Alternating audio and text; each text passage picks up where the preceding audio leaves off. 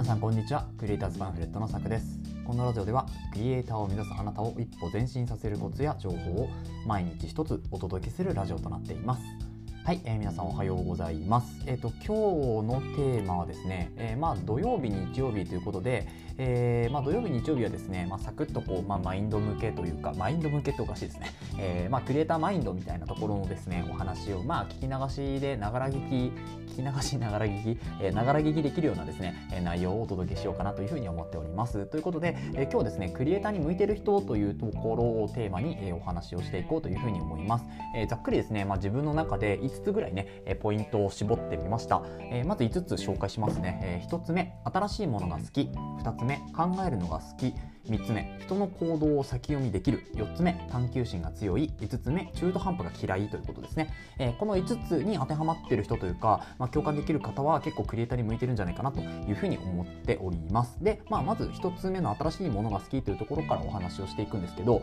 えー、まあ本当新しいもの好きな方特にですね、まあ、やっぱりこう Windows よりは Mac ユーザーみたいな、うん、なんかこう OS でくくるのもあれなんですけどでもなんか Windows ってあんまりアップデートしてる気がしないんですけどどうなんですかね私の情報収集不足でしょうかなんか Windows ってあんまりこうアップデートしかもそのアップデートがなんかよくわからないアップデートの方法なんですね。前までちょっと私デル使ってたので、あのデルの中にはもう Windows が入ってましたけど、なんかね、こう、すごい使いやすくなるかと言われると、なんかユーザー向きじゃないような気がしてるんですよね。なんであんなアップデートの仕方をするんですかね。なんかちょっとよく分からなくて本当に毎回変わるたびになんか8とか10とかえ何これ？みたいな形でこうすごくね何でしょうね。使い勝手が悪いなっていうふうに思ってたんですけど Mac に変えてから、まあ、アップデートしたところで、まあ、なんかやっぱ直感的に操作できるのがほとんど変わらないのでなんかあんまりこうあのアップデートしたとしてもですね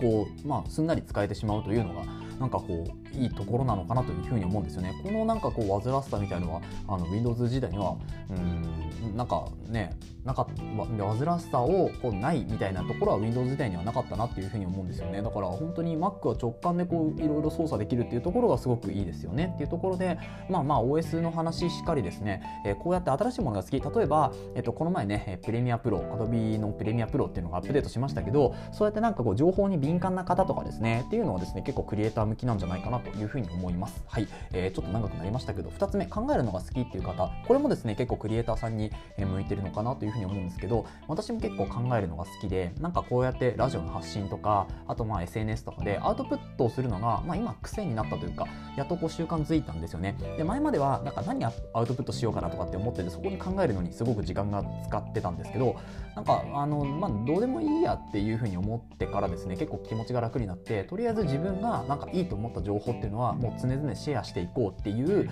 そういうなんか考え方に切り替えるとですねなんか考えもポンポン湧いてくるようになるしなんかあのアウトプットもねできるようになるしっていうところですごくあのいいこうなんかマインドになっているかなというふうに思うんですよ。であの、まあ、他にもこう例えば本が好きとかね、えー、読書で、まあ、考えながら読む人とかっていうのもまあなんか知読になっちゃうけど遅いね読書になっちゃうけどでも、えー、そういうのが好きなんだよねっていう方はですね結構クリエイター向きではないかというふうに思っております。はい、で、えー、と3つ目ですね人の行動を先読みできるってところなんですけど、まあ、ここはですねなんか私の仕事柄なんですけどやっぱりこう人の行動っていうのもある程度予測して、動いていかないとまあなんかこう事故にねつながりやすいっていうような職業ではあるんですよね。なので、まあ、その事故がないようにこの人が、えー、ここまで例えばできるようになったら、えー、まああの職業がねリハビリの仕事をしてるものであのここまでできるようになったらじゃあこういう事故が起こるだろうとかこういうリスクが起こるだろうとかっていうのを先に考えてですね、え、先手先手を打っていくっていうところですよね。だからこういう仕事をしてる人とかあとはまああの例えばですね、えーと、保育士さんとかあとは介護士さんとか、うん、なんかその修行の方とかっていうのは結構やっぱ人の行動を先読んで、えー、何かこうね手を加えないといけないようなところがありますからそういう人たちっていうのはやっぱクリエイターに結構向いてるんじゃないかなというふうに思います。でなんで向いてるかっていうとやっぱりこうクリエイターってなんかあのー、みんなのこう疑問というかあの日々の問いみたいなところから何かを作っていくっていうようなところいきなりなんかこれがやりたいっていうのは、まあ、ちょっとアーティスティックになっちゃうのでじゃなくてなんかこういう疑問とかこういうなんか、あのー、なんだろう悩みがあるよねっていうところからじゃあこういうの作ってみようかなっていうところからそのクリエイターっていうなんでしょう道がこう見えると思うんですよ。うん、なので、まあ、そういった点をかん、ね、あの考えてもですね人の行動を先読み先読み先手を取れるっていうのはですね結構クリエイターに向いているようなマインドなんじゃないかなというふうに思うんですよね。はい、えー、続いて5つ目探求心が強いっていうところですね、えー、ここはですねやっぱりクリエイターにはもうなんかなくてはならないものぐらいのあのー、なんだろうこうスタンスというか、うん、なんかやっぱりこう探求心って自分で何かを求めていく。だ例えば、まあ、ググるとかもそうですけどなんか自分で分からないことはどんどん調べていく。自分で、えーと、能動的に動いていくっていうことがやっぱクリエイターに結構求められるかなと思うので逆にそれができない人っていうのはちょっと不向きなんじゃないかなって思ったりもしています。で私も結構自分で調べるのとかなんか、まあ、確かにこう他人のね情報とか、まああのー、自分より全然詳しい人の情報とかを、まあ、すぐねすんなり受け入れればいいんでしょうけどなんか引っかかるんですよやっぱりどっか。で自分で探さないと気が済まない結構タッチなのでっていう人はですね結構クリエイター向いてるんじゃないかなというふうに思っております。はい最後ですね中途半端が嫌いというところでんなんかここはね結構賛否両論ありそうなんですけど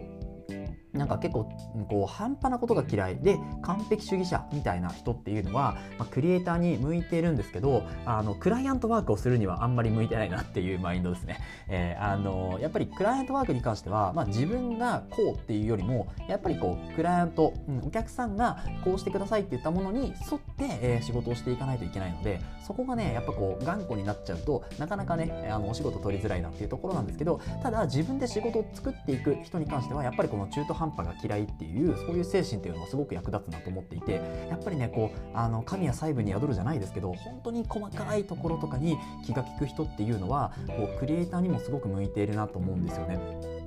なんか本当に、えー、例えば動画編集でいうとこのコンマ1秒のこのこのカットをどうにかしたいとかここでテロップを入れたいとかここで BGM をドンと流したいみたいなあとここのところで BGM もう少し大きくみたいなそういう本当に細部にこだわるとすごくねこういいあのクリエイティブな、まあ、仕事というか、まあ、クリエイティブなこう作品がね、えー、できたりするので、まあ、こういうところがですね本当に細部にこだわれる人っていうのはあクリエイターにすごく向いてるなというふうに思いました。はいということで今日はですねクリエイターに向いてる人というのをですね、まあ、ざっくり私のこう独断と偏見みたいな感じになりますけど、えー、5つですねこうポイント絞ってお伝えしていきました。1つ目が新しいものが好き。2つ目考えるものが考えることが好き、えー、3つ目人の行動を先読みできる。4つ目探求心が強い。5つ目中途半端が嫌いということで、まあ、この5つにね当てはまってる人がいたら、まあ、1つでも当てはまってる人いたらですね結構クリエイティブな、えー、なんかお仕事とかうんなんかそう作業とかが向いてるんじゃないかなというふうに思いますので、えー、ぜひぜひですねそれに当てはまった方なんか今日から一つですねこう作品を自分の作品をね